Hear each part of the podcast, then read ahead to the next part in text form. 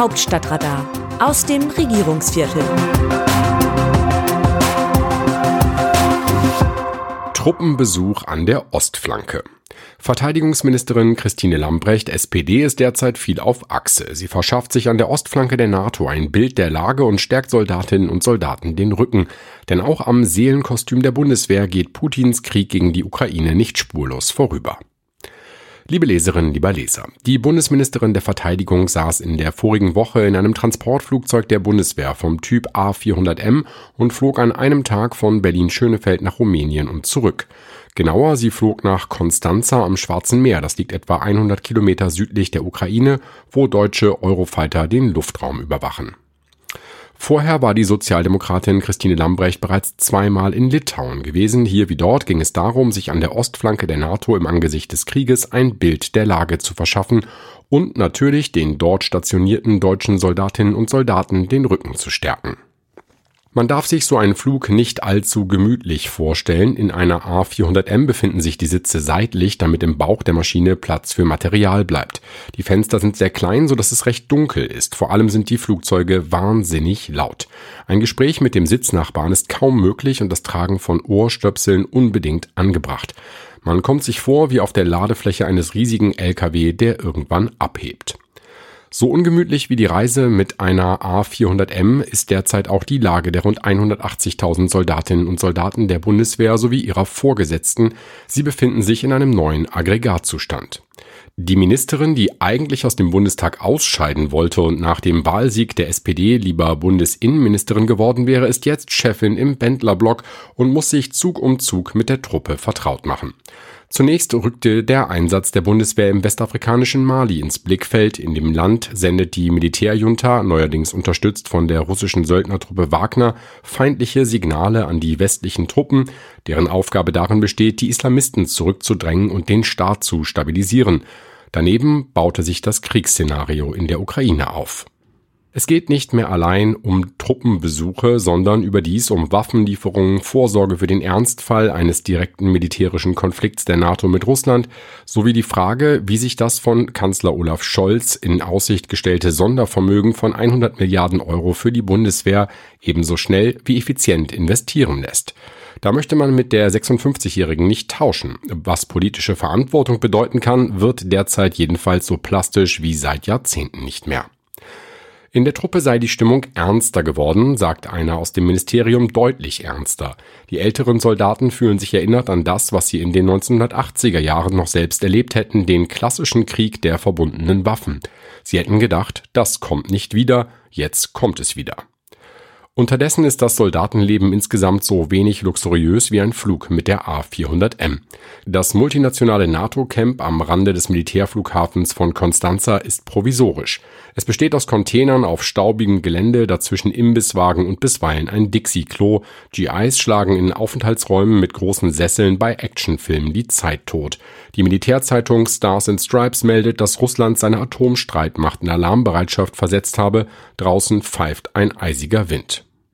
Auf dem Rückflug zeigt sich ein älterer und ranghoher deutscher Soldat fassungslos über den Krieg gegen die Ukraine, mit dem er nicht gerechnet hatte. Ich habe das als persönliche Niederlage wahrgenommen, sagt der Soldat, der sich den Streitkräften 1984, also vor fast 40 Jahren anschloss. Es ist schwer mit anzusehen, was da passiert.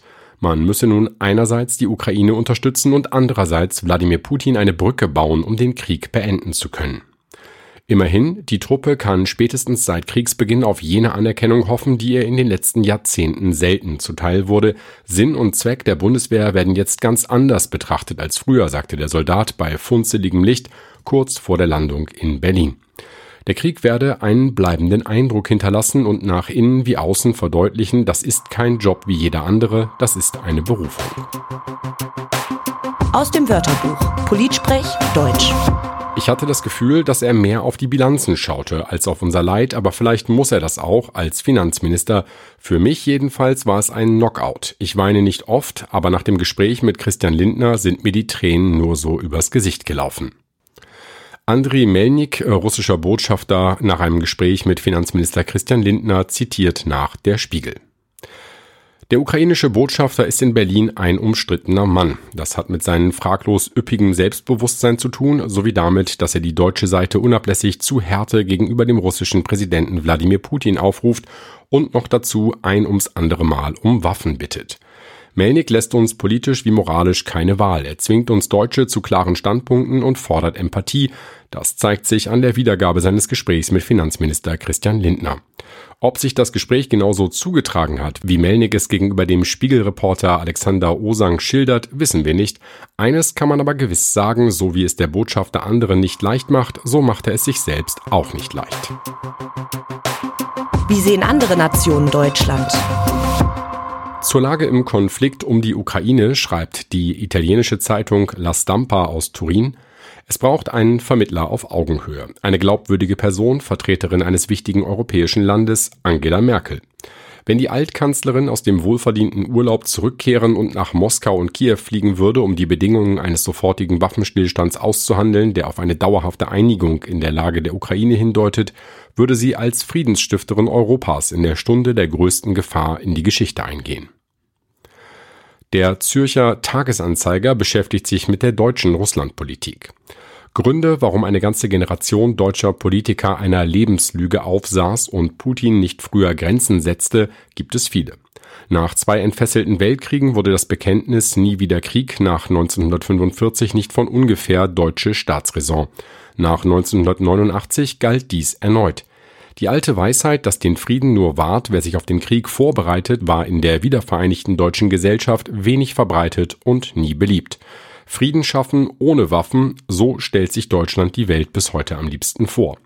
Erst angesichts des Schlimmsten ist Deutschland nun endlich zu jener Zeitenwende bereit, die es zuvor noch mit allen Kräften zu vermeiden versucht hatte. Waffen an die Ukraine, Wirtschaftskrieg gegen Russland, Wiederaufrüstung der Bundeswehr. Sicherheit lasse sich in Europa nur gemeinsam mit Russland schaffen, lautete seit dem Fall der Mauer das Mantra in Berlin.